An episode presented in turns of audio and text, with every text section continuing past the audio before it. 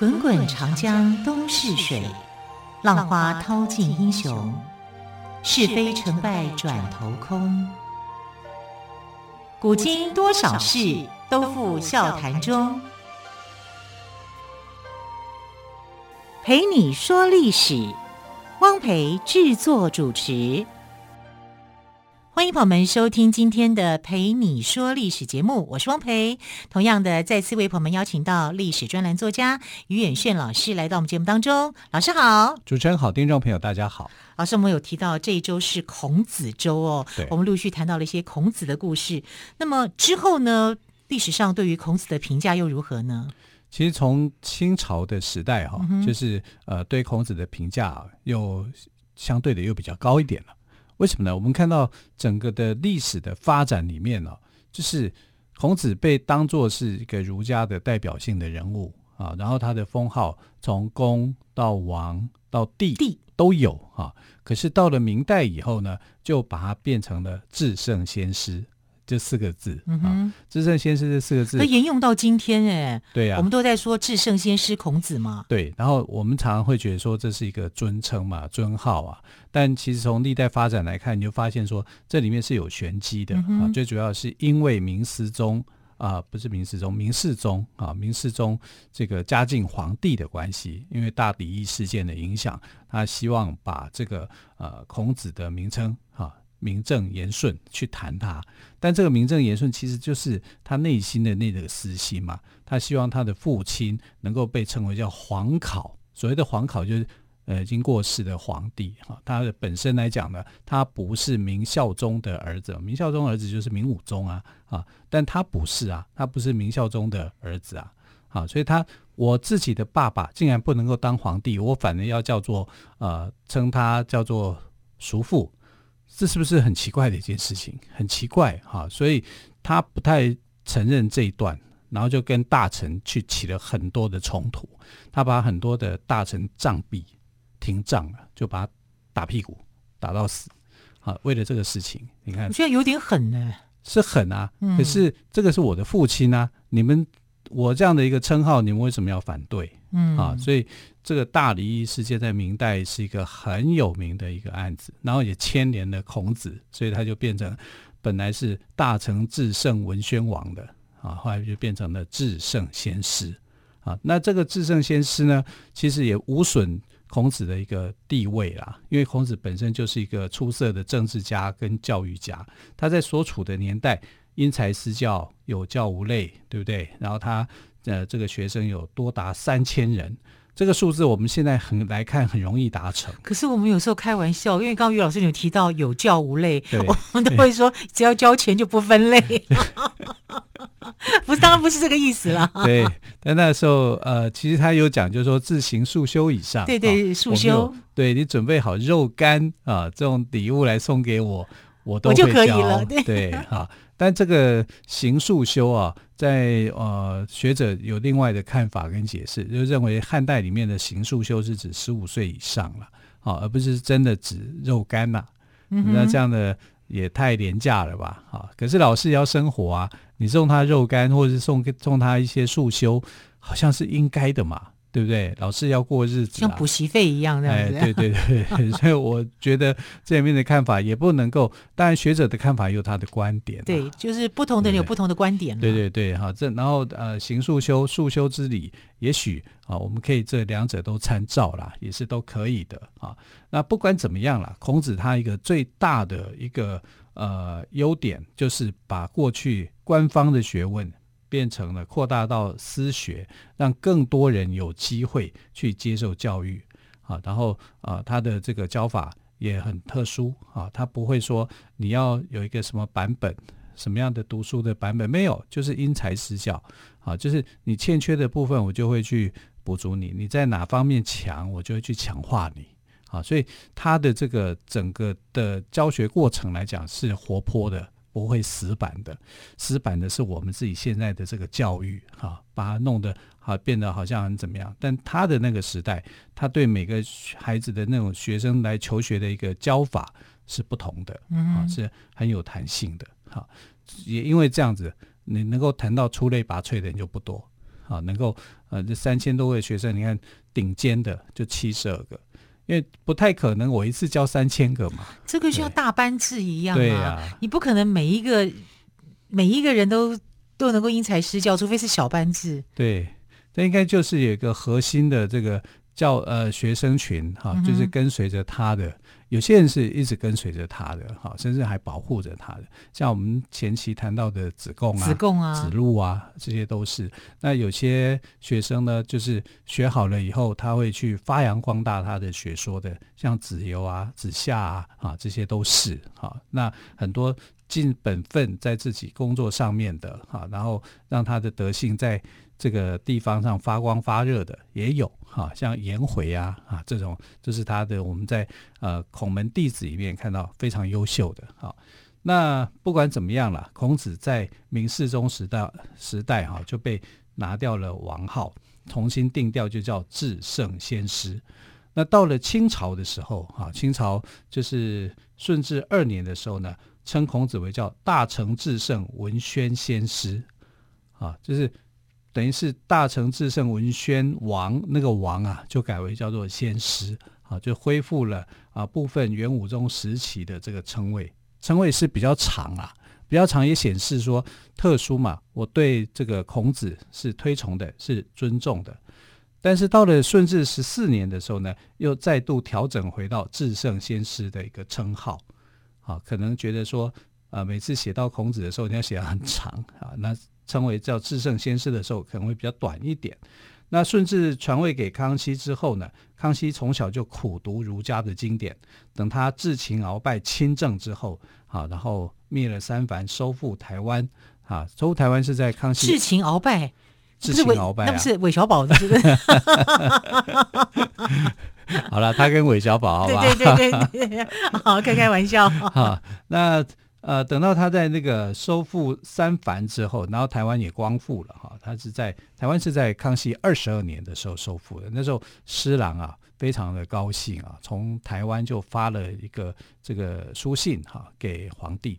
那康熙皇帝在接到这个施琅的捷讯的时候，是在什么时候呢？是在中秋，所以他那一年的中秋非常非常的开心。啊，觉得说，呃，这个，而且中秋这个时间又距离孔子的生日又很近。嗯、孔子是农历八月二十七号出生的嘛，哈、啊，所以他在这一年的中秋里面呢是很开心的，哈、啊，因为呃台湾光复了，哈、啊，所以他隔天隔年呐，啊，就隔几个月而已啊，隔年他就到山东曲阜去那边去呃祭拜孔子，而且他是非常虔诚祭拜的。一般的这个过去的皇帝祭拜呃这个孔子的时候啊，就行个礼而已，哈。但到宋朝的时候，宋朝的皇帝因为非常的推崇儒家，所以他们是跪拜的，啊，跪拜是两跪六拜，啊，叩首嘛，两跪六叩，这已经算不错喽。皇帝跟你行跪拜礼哦，你只是一个王。对不对？啊，你只是一个老师而已哦。哈，你我皇帝来跟你行礼，啊，但到了这个康熙的时候，康熙去跪拜孔子，是三跪九叩，最重礼，最重礼就是三跪九叩了。啊，他是跟他行最敬礼。啊，那为什么他要对孔子那么好？啊，又要行最敬礼？因为他给所有人看，我对儒家是推崇的，我对这个。呃，汉文化仰慕的啊，我是呃全面的去吸收的。其实君王的一举一动都有他的目的性在啊。对，啊，他就是要去收揽天下的读书人的心嘛，嗯，让这个清朝的统治能够顺利嘛。因为清朝再怎么看啊，都是一个外族嘛。就就那个时代来讲，当等到这个统治长了一点的时间以后呢，啊，你就搞不清楚到底是不是外族了，因为清朝对这个。中国中华文化的推动，哈，是非常的有贡献的，哈，他们也懂得怎么样去收揽这个民心嘛，哈。那除了这个三跪九叩礼之外呢，在这一年的祭孔，也就是康熙二十三年的祭孔呢，孔家的代表人物呢是第六十四代孙，叫做孔尚任。孔尚任很有名啊，对啊，因为有一部小说，呃，这个戏剧叫做《桃花扇》，啊，《桃花扇》就是他写的。啊，他因为这个戏剧非常的有名啊，那是呃孔子的第六十四代孙啊。那时候孔尚任才三十六岁而已，他就成了孔家的引荐官。好，引荐官做的任务呢，就是要带领皇帝好去认识啊他们的孔家好到底呃有哪一些建筑啊，有些什么样的一个呃状况啊，哈，然后啊当然最重要的是要在御前讲座。就是讲孔家的故事给皇帝听了，讲儒家的经典。哎，皇帝可能都很熟，很熟这些儒家的经典，因为他每天都在读。尤其康熙皇帝很爱读书。康熙皇帝是这样哦，他每一个每段词他背很久。他说他要背一百二十次，觉得要背一百二十次才能够把东西给背下来。实在背太太久了啊，啊，就是他觉得这样才会牢牢记住。所以你知道他读书的时候啊，读到差点吐血，然后他的阿嬷就说：“呃，孙子，你干嘛读那么辛苦啊？你是皇帝耶，你又不用参加考试，对不对？别人 你又不用参加科 举，又不用参 有科举，你不用参加，你还是主考官，最后还是你选的啊，对不对？啊，那你读书读那么认真是要干什么啊？所以。他很有趣啊，他就很爱读书，然后啊，从此也要求他的儿子们也是要这样苦读啊，所以当康熙的儿子是很辛苦的，都读书读很久。所以康熙是一个自我要求很高，要求孩子也很高的皇帝哦。好，我们先休息一下，再请于月轩老师跟我们说哟。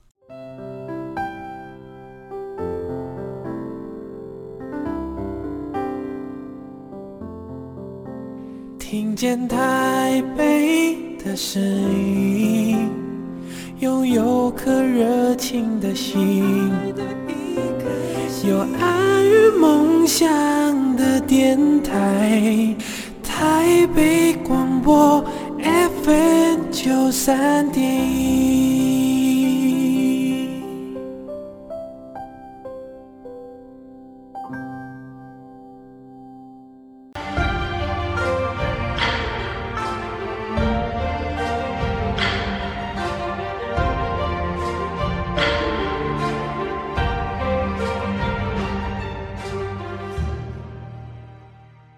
这里是台北广播电台陪你说历史节目，我是汪培。今天我们的特别来宾岳元勋老师再次跟大家聊聊孔子哦。老师还有更多孔子的故事吗？呃，其实蛮多的，因为历朝历代哈，直到现代，对孔子的故事好像都说不完。除了他本来的原本的故事以外啊，还有后来这后人对他的一些想法啊，其实是真的是非常非常的多。那我们来想，就是说，刚刚有提到说，康熙二十三年的时候，呃，这个康熙皇帝去祭孔啊，因为呃，在前一年啊，台湾纳入版图嘛，他是非常的高兴哈。然后在隔年的时候，他去祭孔，祭孔的时候有呃孔子的第六十四代的子孙孔尚任来做这个引介官啊，就是来做御前的这个讲座。其实孔尚任这个时候呢，是一个留着胡子的童生秀才。啊，什么叫做童生秀才？童生就是一个称呼哈，uh huh. 就是说你没有考上这个呃中举的话，你都永远是个童生。嗯哼、啊，这是童生，就是童生，你就要五六十岁，你没有考上考过，还是叫做童生，它就像是一个称谓一样啊。所以他其实就是只考上秀才了啊，你还没有中过举啊，三十六岁了，三十六岁没有中过举，其实算是比较老了哈、但。这个考试呢，因为康熙皇帝而改变了。我说孔尚任这个人啊，因为康熙皇帝来了以后，皇帝就以这个像是为他开一个特例一样啊，这叫不拘例的方式，破格任用，让孔尚任。因为孔尚任曾经御前讲座，御前讲座那是不得了的，因为讲给皇帝听的，讲给皇帝听的，你就要。具备有一定的这个呃文史的知识相关的东西才可以，所以他就破格用他当做国子监博士，也就表示他的地位是提升的。本来你只是一个秀才而已，你还需要中举变举人，然后举人考上以后变进士，你才能够当这个职位。可是你先连跳两级啊，既不用中举，也不用当进士，你就可以当国子监的博士生。很高的推崇吧，嗯啊，就是因为他御前讲过讲座过了，所以他也有这样的一个资历了啊，这、就是等于是给孔子的后人的一种优厚的待遇。然后康熙皇帝后来还亲笔写了“万世师表”这四个字。哦，所以“万世师表”这四个字是康熙写的，是康熙的。好，就是说我们现在看到的“康万世师表”这四个字，就是康熙的题字。但康熙的题字，它不是雕刻在那上面的啦，啊，不是匾额上面都是贴这呃这四个字嘛，对不对？嗯、但原始是一个书法字，所以匾额上搞不好是拓印的，对不对？对对对，在这复刻上去的、嗯、啊。然后呃，原版的字呢是一个书法字，就交给孔家的人去保管。那这“万世师表”这四个字还在吗？在，在。对，好，因为他的第七十七代的子孙叫孔德成，好，孔德成也是我的老师的老师，好，我念大学的时候啊，我的老师是孔德成的学生，啊，我还没有机会被他教过，因为他年纪很大了，好，然后呃，孔德成老师呢，他们家就有典藏这个万世师表，啊，万世师表后来他把捐给这个台北故宫博物院去典藏。我觉得他是非常的有大爱，好，没有私心，嗯、就把他们家里面最珍藏的这个康熙皇帝的玉墨宝墨宝，对，就捐给政府，哈，捐给国家去典藏。那所以，我们现在故宫还看得到吗？看得到，看得到，就看故宫有没有要办展览。是啊，如果要办展览，康熙的就我们就看得到了，看得到。哇，期待。对这个。康熙皇帝的字在我这里，好快乐啊！而且你从这个拓印的字，从这个匾额上的字看，这“万世师表”这四个字就可以知道，康熙的这个书法字漂亮啊，是很漂亮。我觉得清代的皇帝里面哦，康熙的字好看，可能我更欣赏的是雍正皇帝的字。雍正皇帝的行书字好好看哦，真的，因为他每天都在练字，他是练字狂，每天在批那个奏折，奏折。好，他写的奏，他批的奏折有时候比原来写奏折的人字数还多。多 他每天在练字啊，练小楷练得好漂亮啊，这真的佩服他。好，虽然呃某些程度我不太怎么欣赏雍正哈，但雍正的书法字我是非常的翘起大拇指去赞赏的啊。然后雍正有一次就跟他的爸爸，就康熙皇帝在那边讲说，我是学你的书法字的。骗人啊！这是这是讨好、讨好、讨好老爸的欢心哈。因为呃，康熙的书法字比较厚实啊，他的楷字啊，他可能人比较正派吧啊，不像雍正，雍正行书字非常的潇洒，嗯哼，啊，这有点像他的那个个性啊。人如字如其人啊，也是有一个道理的啦。那古代的这个人是以所谓的天地君亲师当做是跪拜的对象。那为什么康熙皇帝哦曾经不跪拜孔子啊？就是呃，康熙二十三年的时候，他不是祭拜孔子，然后用最重的礼仪三跪九叩礼去拜他嘛，对不对？可是曾经传出来，就是说康熙皇帝是拒绝的啊。这个拒绝的原因是什么呢？因为他到孔子的墓前的时候，孔子的墓前上面写的是“大成至圣文宣王”，他是用这几个字的。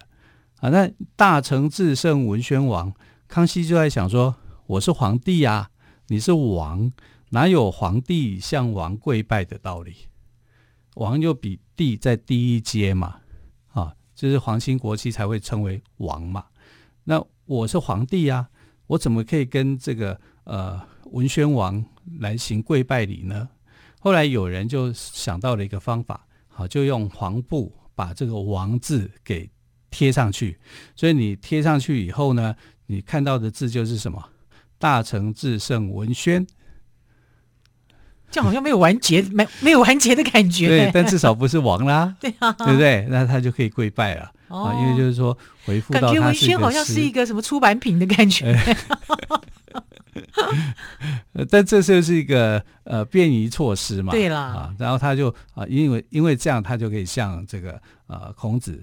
好，行跪拜礼，其实没有人要求他一定要做到跪拜礼，是他自己把它把它变得是最隆重的礼。而历来的帝王也只有康熙啊这样做，对对对，他就做到了这一步啊。啊，那这个是很厉害的哈，就是从康熙以后哈，呃，这个呃跪拜礼才会变成说是一个帝王的一种常态。啊，那他他自己的本身来讲呢，呃，喜欢儒术、儒家思想啊，对孔子的一个推崇啊，也使得说，呃，让整个清朝从一个高度啊提高了不少的这个高度。那我们来看，就是说孔子到了专制时代结束以后，哈，他的后人的称谓也改变了，好像啊孔德成孔老师啊，我们都会尊称叫孔老师。那他的这个他本来有一份身份叫做衍圣公，衍圣公是在专制时期，就是。还有皇帝的时期啊，他的世袭的称号叫衍圣公，衍就是敷衍的衍啊，这个字衍圣公，衍圣就是一个称呼啦。行人的行中间有三点水，对对对对对啊，衍圣公。那衍圣公到了民国以后，因为已经专制时代结束了，啊，他就改了一个名称叫做奉祀官。所以第一个奉祀官，哈，第一任的奉祀官就是。孔德成先生是、哦、孔德成老师，也就是孔子第七十七代的孙子孔德成先生。对，对，然后他就把家族典藏的万世师表啊，这个御笔书法捐赠出来了，啊，这不藏私的啊，这不是呃他们家，当然也是他们家的这个很珍贵的这个。那当然啦，对，但他愿意把它捐出去啊，这是不同。这份胸怀真的是蛮令人敬佩的。那你要看同时期中国大陆在做什么。中国大陆在进行的是批孔扬秦，嗯哼，啊，就是批评孔子啊，遵从秦始皇。他反而认为秦始皇的功绩要比孔子来的大，然后就认为说，所有的读书人啊，你们在元朝的时候，你们身份是第九位的，只比乞丐高一位，比娼妓还不如啊，所以就叫读书人叫什么，你知道吗？叫臭老九。